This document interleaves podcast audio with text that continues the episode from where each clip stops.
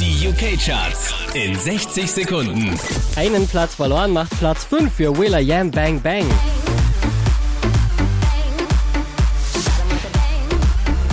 Von der 3 runter auf Platz 4, Icona Pop, I Love It.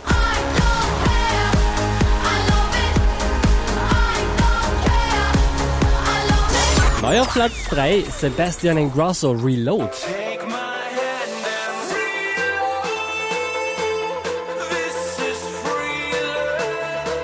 Letzte Woche Platz 1, diesmal Platz 2, John Newman, Love Me Again.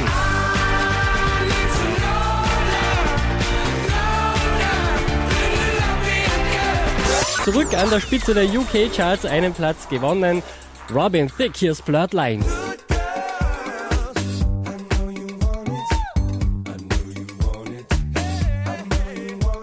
Mehr Charts auf charts.kronehit.at.